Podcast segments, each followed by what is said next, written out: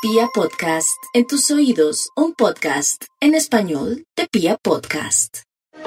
Para los Tauro solamente logros, méritos, éxitos, proyecciones. Muchas veces esperan a ver qué ocurre, porque Tauro hace parte de ese triángulo del elemento tierra, pero lo único que tienen que hacer es disponerse y caminar con entereza.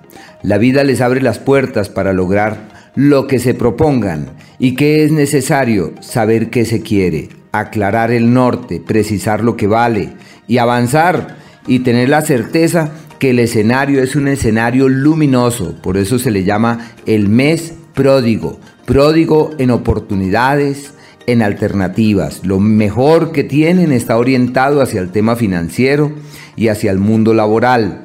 Las expectativas de cambio y de mejora de su lado están un periodo bonito para la alma, para la espiritualidad, pero sobre todo para aclarar su horizonte. En el tema de la salud están muy bien, no tienen ni una energía en su contra, más bien Marte avanza por su signo como el sinónimo de quienes se dan cuenta del excedente de energía que tienen y pueden orientarlo con certidumbre hacia destinos fiables y seguros.